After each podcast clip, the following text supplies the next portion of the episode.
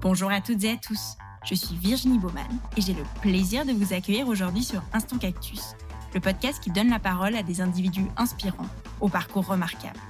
Leur point commun Ils ont su croire en eux afin de prendre leur envol et mettre en scène leur passion, talent, conviction et potentiel.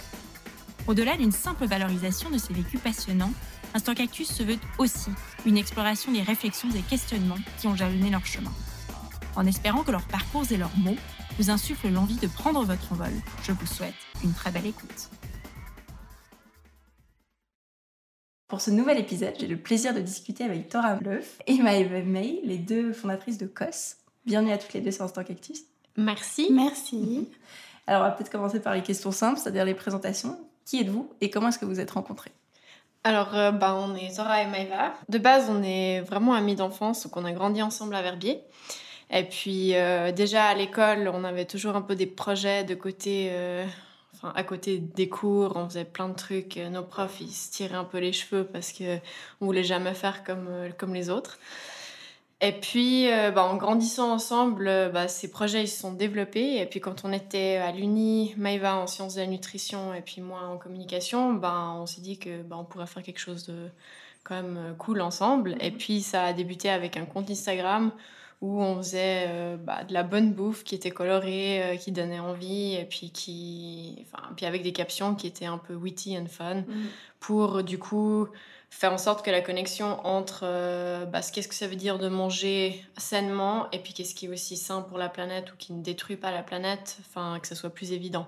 Parce qu'on trouvait que ben, tout ce qui était au final sustainable, zero waste, tout ce genre de trucs, c'était assez beige et puis c'était très moralisateur et, enfin ça nous c'était pas très sexy en vrai. C'était pas très intégratif. C'est vrai qu'on avait beaucoup d'amis euh, un peu plus de ce côté euh, euh, rider comme ça. Et c'est vrai que dès qu'on leur parlait de durabilité ou alors de manger sainement c'était un peu ouais mais bon on va manger trois graines dans une assiette. Et puis ben c'était frustrant euh, sachant que enfin on était passionnés enfin par l'alimentation toutes les deux avec ce côté nutrition et tout. Et puis on s'était dit que c'était un, moyen efficace euh, de, de, en fait promouvoir ça. Mhm. donc on a fait beaucoup puis d'initier la conversation parce qu'on trouvait aussi qu'au niveau euh, enfin il y a quand même énormément de comptes bouffe. il y avait déjà avant et encore plus maintenant, mhm. où tu parles de healthy eating, puis c'est souvent bah, c'est souvent des smoothies avec des fruits tropicaux qui viennent de l'autre côté de la planète. Et puis enfin et puis un milliard d'ingrédients qui viennent de Narnia ouais aussi. oui c'est ça.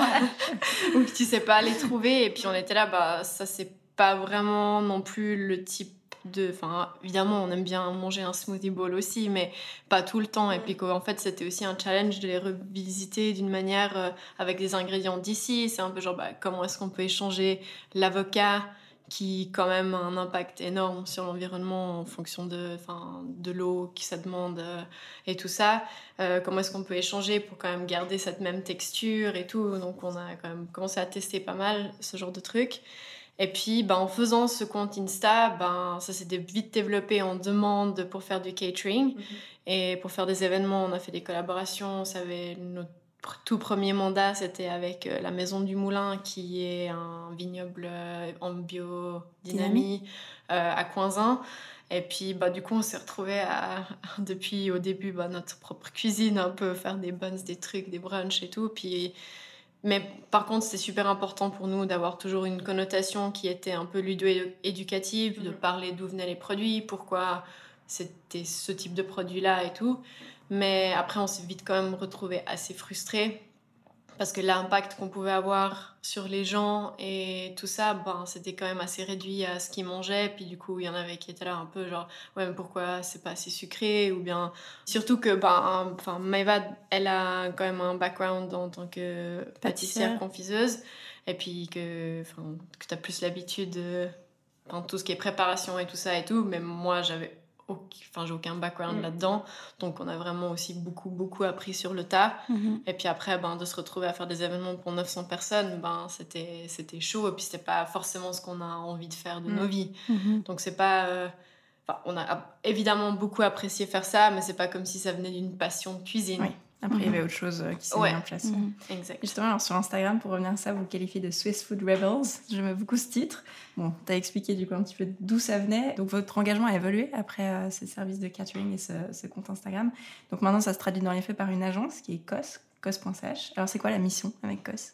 Alors la mission de COS, c'est vraiment d'être une task force, vraiment être un, catalyseur pour tous les projets ou initiatives qui sont liés à l'alimentation et qui tendent vers des, des, pratiques plus durables. Donc ça comprend aussi ben, la gestion des déchets, ça comprend un choix des producteurs euh, réfléchis, ça favorise les circuits courts, peut-être aussi beaucoup de formation avec euh, les professionnels, les chefs, et puis euh, une énorme partie en, en termes de, de, communication, que ce soit à l'interne avec euh, l'équipe mmh. du projet ou alors à l'externe en termes de comment est-ce qu'on peut revaloriser les efforts de l'entreprise, de la commune ou de la destination.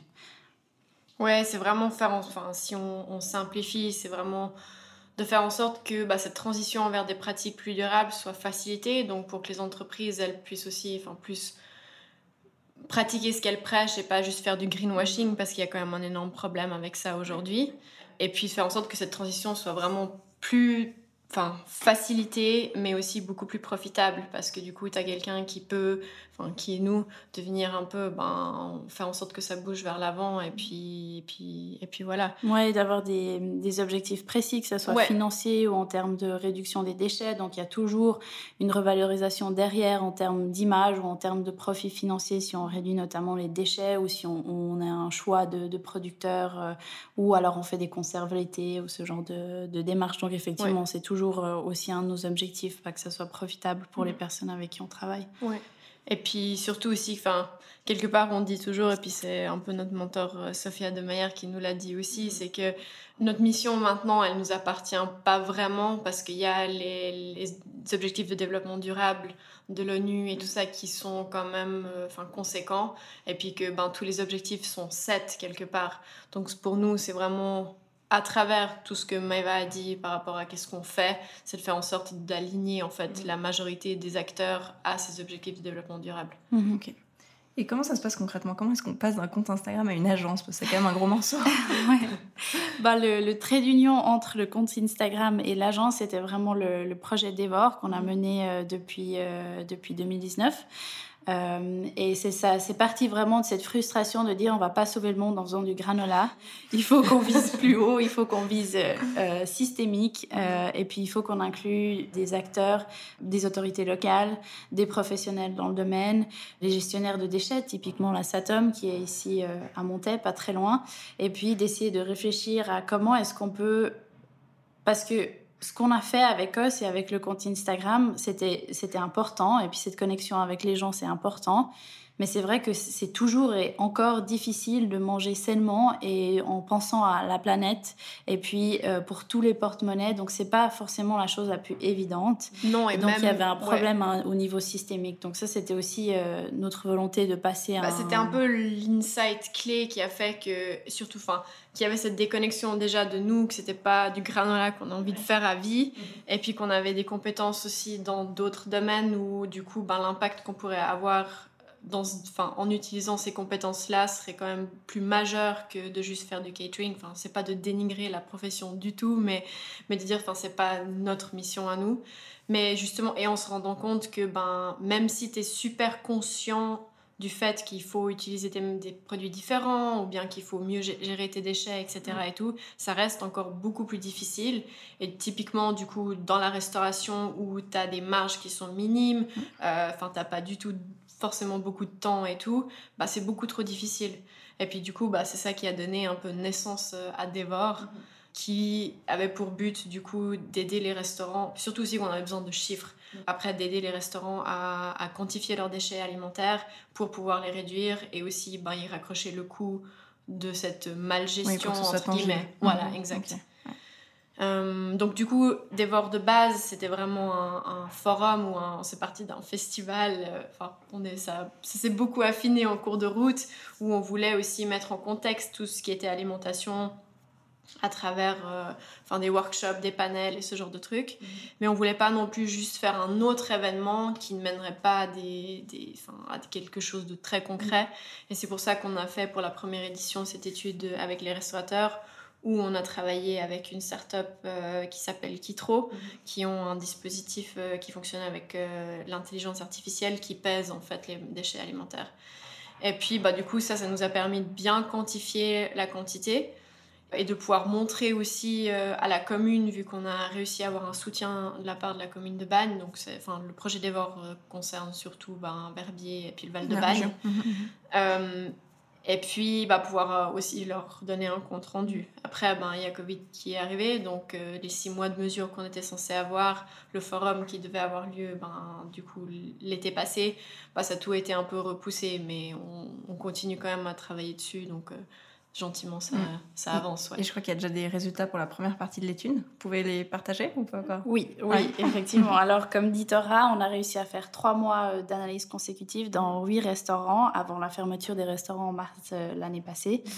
Et ça a donné pour ces huit restaurants pour trois mois environ 9,2 euh, tonnes de déchets évitables. Donc, ce pas des déchets qui sont consommables. Donc, les déchets consommables type eau, euh, pelure, euh, coquille d'œuf ne sont pas comptés dans ces 9,2 tonnes.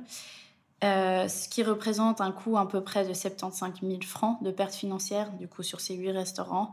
Et puis, si on traduit ça en, euh, tonnes de CO2 qu'on aurait pu potentiellement éviter, ça fait 17,2 tonnes de CO2 qu'on aurait pu éviter si on avait évité euh, ce gaspillage.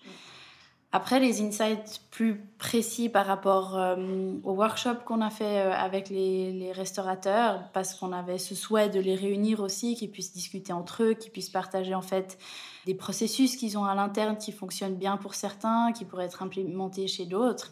Et c'était vraiment euh, toujours une question d'un manque de temps, un manque de place pour les cuisines qui sont vraiment très petites à Verbier et le mètre carré est pas donné. et puis ben c'était impressionnant de voir à quel point ils avaient cette volonté de faire les choses, mais que c'était que c'était pénible au final de le faire. Voilà. Mm. Et puis en fait, euh, je pense que tu auras pourra rebondir là-dessus, mais c'était aussi ce, ce, challenge par rapport euh, à, à l'audience et à la clientèle qui est demandante de de produits type des fraises à la Saint-Valentin ou ce genre de choses euh, qui sont pas forcément durables ou alors euh, des homards à 2000 mètres donc ce mm. genre de ce genre de, de, produit qui fait partie toujours d'une demande et comment est-ce qu'on redéfinit le luxe avec cette clientèle avec les restaurateurs? Donc c'était un, énorme morceau de la conversation ouais. ouais et puis surtout aussi de dire parce que des fois en quelque sorte les restaurateurs ils sont victimes de la volonté des clients mm. mais ce que nous nous, on est quand même persuadés, et puis c'est ce qui aussi, enfin, ce qui se montre dans les études, etc., c'est que les consommateurs attendent aussi beaucoup que bah, les entreprises ou bien enfin prennent position par rapport à certaines choses. Donc c'est aussi de en fait enfin vraiment de leur donner aussi les outils et la force pour pouvoir dire ben chez nous il n'y a pas de homard parce que ça vient pas euh, dans le, rayon du lac des Vaux euh, ou, ou, du lac de Cly mais ou bien euh, ou bien on n'a pas de fraises en janvier parce que ben, c'est juste pas la saison. Donc euh, on a ces options-là, c'est ce qu'il y a sur la carte, etc. Et mm. c'est comme ça. Mm. Et puis bah, évidemment, pour certains, c'est plus facile que pour d'autres parce que ben, dès qu'il y a un concept un peu plus large autour ou bien qu'il y a plus de muscles en termes financiers aussi, bah, c'est plus facile de dire ok, ben, nous on fait ça, puis c'est comme ça. Et puis bah, tu as les plus petits établissements où du coup c'est beaucoup plus difficile parce que d'un côté, ben, ils peuvent tous dire oui, on utilise la majorité des produits d'ici et tout, mais après, c'est vrai que c'est quand même sur ces produits-là qu'ils font de la marge ou pas. Mhm, mhm. Et puis que ben, si c'est un peu genre leur. Euh, enfin, genre. Euh, produit phare. Leur produit phare ou bien leur manière de faire, c'est vraiment que ça soit conséquent en termes de quantité, mais pour un prix plus réduit, si c'est plus proche des pistes ou bien, enfin, c'est mhm. justement une audience un petit peu plus jeune et tout ben c'est clair qu'on va pas enfin la solution c'est pas non plus juste de leur dire euh, ben les gars faut passer euh, que sur des produits super mm. super locaux et réduire vos portions et puis parce qu'au final tu leur as changé leur concept mm-hmm. après c'est dans un processus oui, de tendre là-dedans mais mm. après tu veux pas il y a mm. enfin ce qu'on dit toujours aussi par rapport à ça et puis c'est un peu aussi ce qui est et avec en fait l'urgence climatique en général c'est que c'est évident que c'est des problèmes globaux mais au final, les solutions, elles sont très locales. Et puis que c'est vraiment, il n'y a pas de one size fits all pour n'importe quel restaurant. Il faut vraiment trouver où est-ce que ben on peut améliorer pour chacun.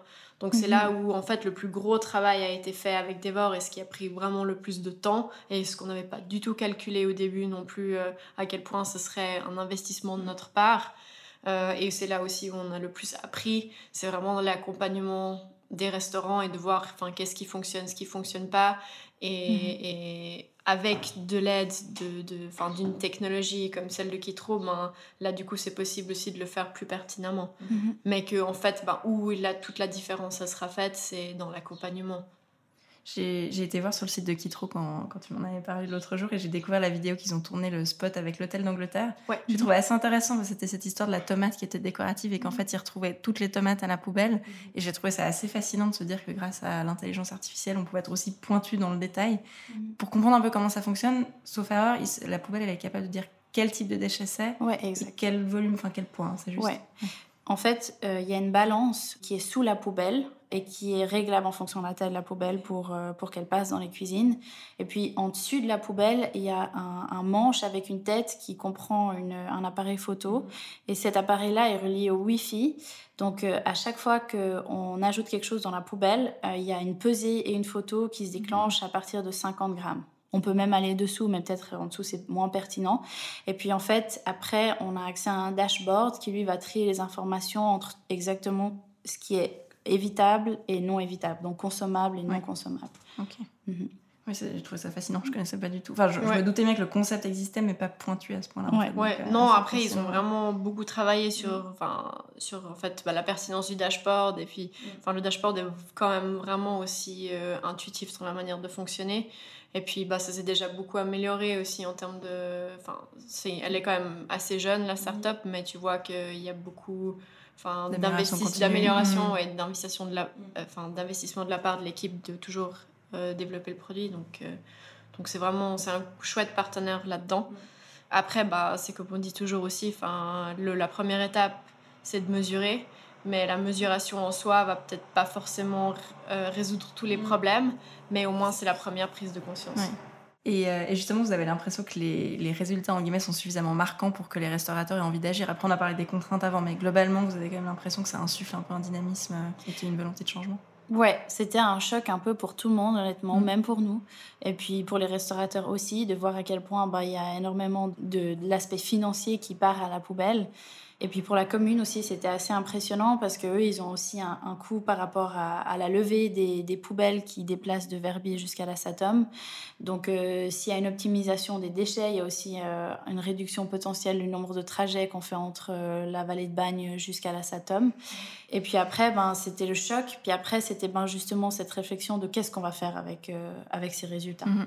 Et est-ce que pour le moment, il y a déjà des changements qui ont été mis en place, concrets, ou c'est un peu trop tôt? La triste chose dans l'histoire, c'est que bah, on a eu Covid au mois de mars. Et du coup, là, pour les restaurateurs, c'était un énorme choc. Donc, on a essayé euh, tant bien que mal de les aider au mois de mars quand ils ont fermé à éliminer le stock. Donc, on a appelé à gauche, à droite, euh, enfin, les, services de, de euh, redistribution mmh. alimentaire. Après, il y a beaucoup des saisonniers qui ont été sur place aussi pour récupérer ce stock-là. Et puis après, ben, il a fallu euh, jongler entre euh, enfin, les humeurs de, de, de la Confédération et celles des restaurateurs, et puis essayer de se trouver une place là au milieu pour euh, essayer de les accompagner tant bien que mal.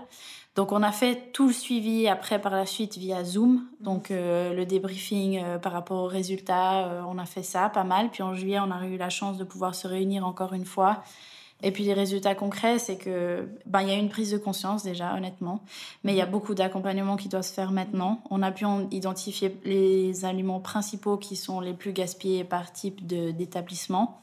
Et puis après, quand ils ont réouvert, ben, il y avait toutes ces nouvelles, euh, guillemets, euh, entre guillemets, normes euh, par rapport au buffet, par rapport aux distances. Et du coup, ben, c'était difficile de voir un avant-après comme très, on l'avait souhaité. Ouais, Comme on l'avait souhaité. Parce que au début du Covid, ben, c'était évidemment c'était le désastre un peu pour tout le monde. Nous, enfin, on était là, ben, c'est nul quoi. on était là, on, on, travaille plus vers la restauration et puis l'événementiel et en fait, bah, du coup, il y a rien du tout qui se passe.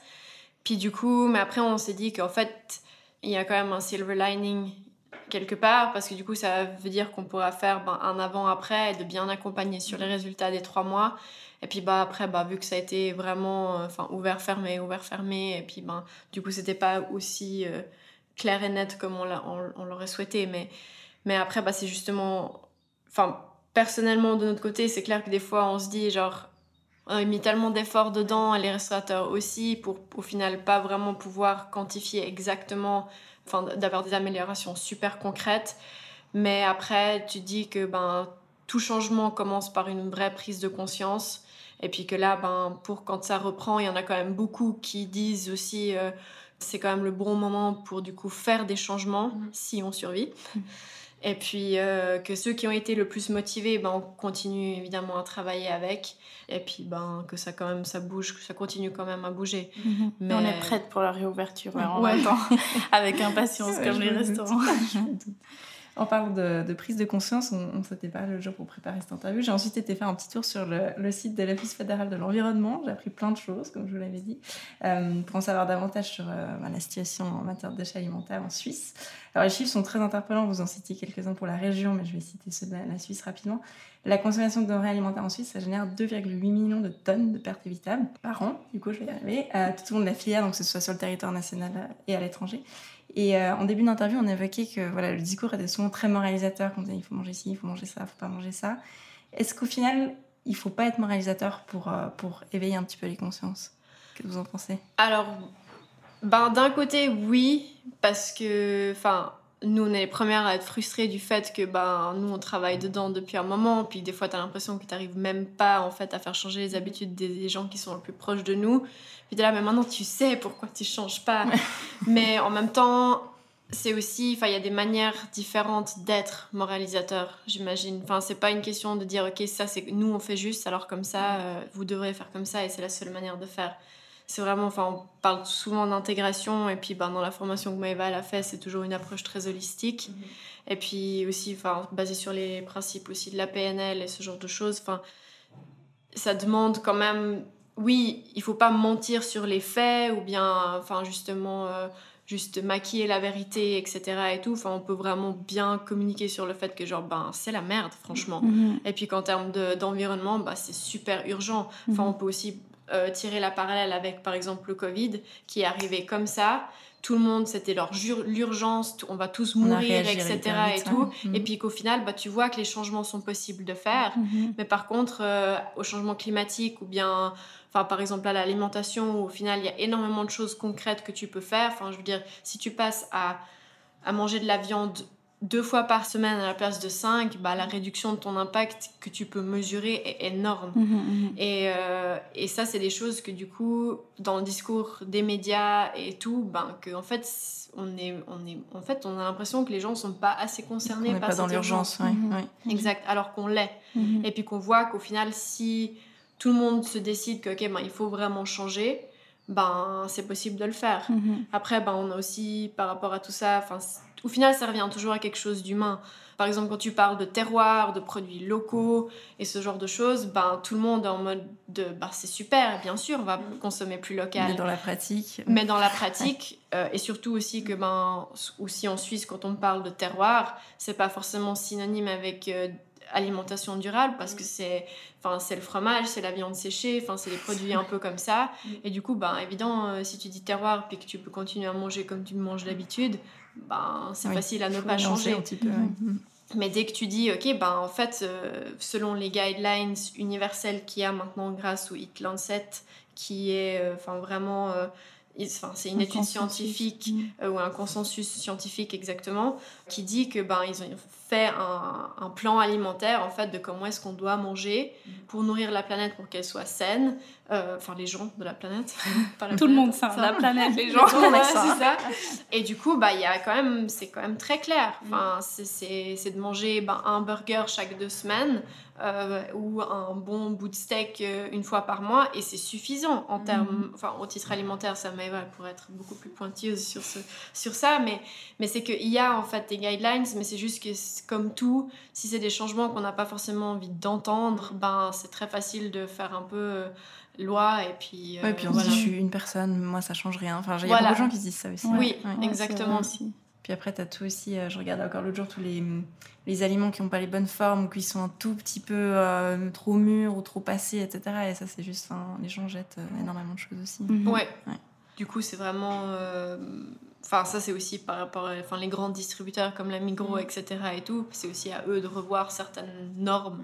de beauté. Mhm. Mais, enfin, je veux dire, c'est quand même débile de devoir. euh, Enfin, ça change juste parce que ça a une gueule Une différente. carotte ça- qui est toute tordue, c'est une carotte. hein. Ouais, elle a le même goût, même. Enfin, c'est pas la même chose. Enfin, c'est un peu comme si tu. Enfin, franchement, c'est du, c'est du racisme au niveau des légumes, quoi. Ouais. Je vais titrer cet épisode comme ça. Ouais. Contre le racisme des légumes. Du coup, pour rebondir sur ce que Torah avait dit avant en termes de, en termes d'impact environnemental euh, lié à notre alimentation, c'est vrai que les produits qui ont l'impact le plus élevé sont les, la viande rouge, euh, les viandes blanches, le poisson et les produits laitiers. Et puis, euh, c'est vrai que tout ce qui est d'origine végétale a un impact euh, euh, moindre. Et puis, si on regarde au niveau des guidelines de la Eat Foundation, c'est une réduction importante, enfin importante, ça dépend la, la, quantité de viande que vous mangez, mais il y a vraiment une diminution de la viande rouge, ou alors même de choisir de la viande blanche à la place de la viande rouge une fois sur deux, et puis d'essayer d'inclure aussi plus de produits de saison. Et même d'acheter en vrac l'été, s'il y a des framboises en- encore euh, jusqu'au mois d'octobre en Suisse, on a de la chance de mettre quelques, quelques barquettes au congélateur. Ça permet d'avoir des framboises aussi l'hiver. Et puis. Bah, c'est un peu aussi de revenir euh, aux pratiques euh, de nos grands-mamans, Mhm. quelque part, enfin, de faire des conserves, que ce soit de la lactofermentation et ce genre de choses aussi. Après, c'est clair que c'est peut-être pas le premier truc euh, auquel tu penses, mais c'est vraiment pas si compliqué Mhm. que ça, en fait.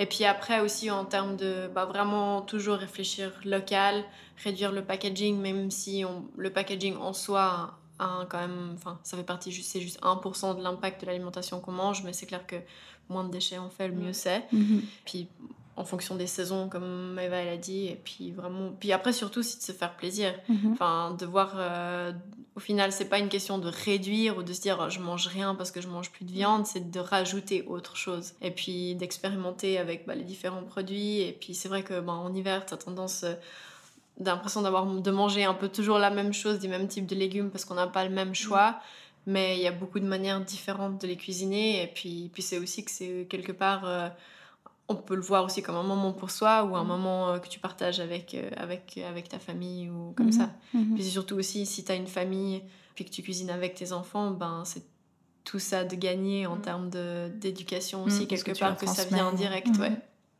Pour le substitut à l'avocat, c'est les courgettes congelées en hiver ou même l'été. Mm. Euh, et puis on met des huiles, euh, soit l'huile de noix, même un mélange d'huiles, c'est intéressant parce qu'il y a un profil lipidique qui est différent par rapport aux huiles. Puis ça, ça donne un, un substitut crémeux au smoothie euh, si jamais. C'est un trop cool. faut les cuire un petit peu à la vapeur avant de les mettre au Ouais. c'est meilleur.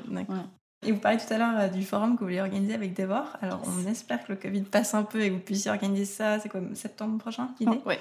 Alors, si je viens, à quoi est-ce que je peux m'attendre? Alors, on a prévu pour le vendredi une journée un peu plus euh, consé- conséquente en termes de, de contenu. Donc là, on aimerait avoir des conférences, des panels, mais aussi euh, plutôt des workshops, que ce soit très interactif. Donc, si, enfin, les participants sur place, qu'on espère avoir malgré la situation Covid, euh, vont pouvoir justement euh, essayer de trouver des solutions à un niveau local, mais aussi à un niveau euh, plus global. On aimerait avoir des, quelques têtes d'affiche aussi qui sont là pour présenter des solutions d'ailleurs, de, de, de Suisse, du Graubünden par exemple, de Genève, qui a un plan climat alimentaire très intéressant aussi, qui n'est pas forcément le cas au canton du Valais, ou alors plus à l'international. On a la chance avec Tora qui est suédoise, qui a quelques contacts en Suède, et puis il y a des gens très intéressants là-bas aussi. Et puis de faire une salade de fruits avec plein de gens, plein de compétences, euh, des thématiques différentes et en ressortir des solutions aussi qui pourraient être adaptées dans différentes destinations, mais aussi un niveau de l'individu. Après, l'objectif, c'est euh, on va de toute façon avoir quelque chose sur place. On sera limité par euh, les restrictions euh, de la Confédération, mais il y aura une partie qui sera en ligne, où là, on réserve aussi pas mal de surprises avec le billet. Il y aura quand même des expériences à la maison qui seront un peu plus intéressantes que juste être derrière son écran. Et puis pour le samedi et le dimanche, on va refaire un terre haute. Euh, si vous avez eu la chance de regarder la vidéo, peut-être elle sera dans, en lien. euh, c'est un- un- une longue tablée entre euh, dans les montagnes, au milieu des C'est fleurs. un des voyage, Alpes, en c'est un voyage culinaire qu'on avait fait bah, l'année passée parce que vu qu'on n'a pas pu faire le forum, bah, on voulait quand même faire quelque chose. Et puis du coup, bah, c'était de réunir tous les acteurs en quelque sorte de, enfin, du système alimentaire, mais dans une expérience enfin, culinaire. Donc on avait euh, Altis, euh, qui est euh, le, entre guillemets, fournisseur d'électricité et d'eau de, de qui est venu faire une présentation sur la situation de l'eau à un niveau local et global, avec une dégustation d'eau qui a été très, très appréciée la musique live. On a eu euh, Monsieur Fernand Cuche, qui est un des euh, précurseurs de tout ce qui est l'agriculture bio en, Suisse, qui était présent pour faire un discours qui était très poignant. Donc c'est un peu euh, cette ambiance-là qu'on aimerait recréer pour le samedi et le dimanche. Ça fera le 10, 11, 12 septembre 2021. Oui, que ça va se passer. Est-ce qu'il y a d'autres projets que vous voulez partager? Une, future, un futur euh, développement. On a déjà testé, euh, testé les présentations dans les écoles euh, privées. Ça se passe très bien, on a des très bons retours. Et puis franchement, c'est le futur. Donc on a aussi envie de, de, donner la parole aux jeunes et puis de comprendre au final quelles sont les tendances aussi, qu'est-ce qui ferait qu'ils changeraient leurs habitudes alimentaires. Et puis, euh, juste pour une petite anecdote, on était quand même dans une classe euh, avec. Euh, enfin, il y avait trois classes, donc une quarantaine d'élèves, bien répartis, on confirme.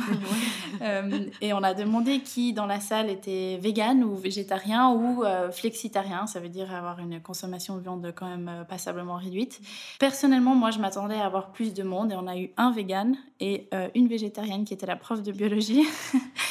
Et puis, euh, je me disais qu'avec les réseaux sociaux, aussi avec euh, ce mouvement de euh, Friday for Climate ou Friday, for, Future, ce genre de choses, qu'il y aurait une prise de conscience au niveau alimentaire. Ils avaient quel âge globalement 14, entre 14 et 18 ans. Ah oui, donc on aurait pu s'attendre. Ouais. Et surtout aussi que bah, justement, on est rentré dans l'école, il y avait, enfin, il y avait des, un peu genre des posters et des trucs de genre Fridays for Future mm. partout et tout.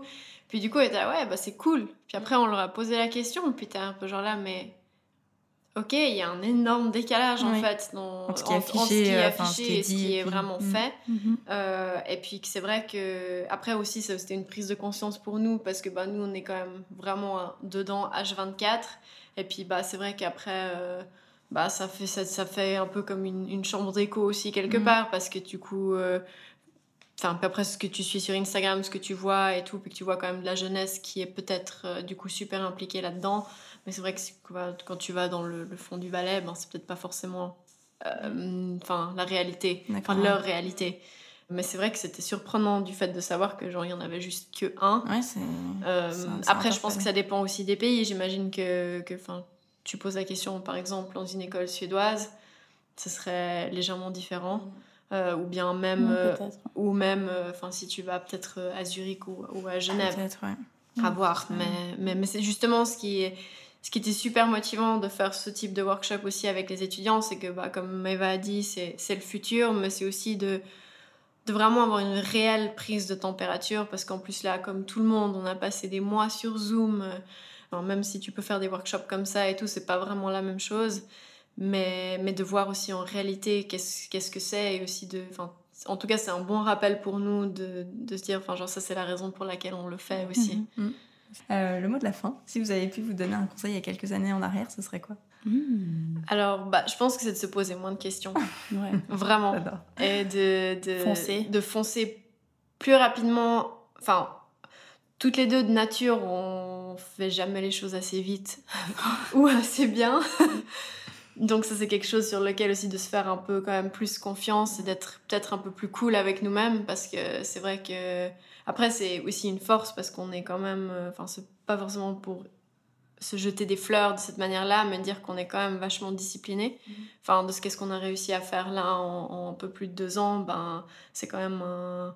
même si au début c'était pas du tout de, le but d'être des entrepreneurs mais au final on l'est. Mm-hmm. Mais vraiment de se faire confiance et puis au final de prendre plus plaisir du processus mhm. et pas de forcément toujours avoir euh, l'objectif final en tête mais de voir un peu tout ce qui de mhm. voir ce qui se fait entre temps mhm. ouais et d'apprécier aussi les réussites au final. Dès qu'on a fait quelque chose ok c'est fini next c'est quoi la prochaine étape? Et on court à la suivante.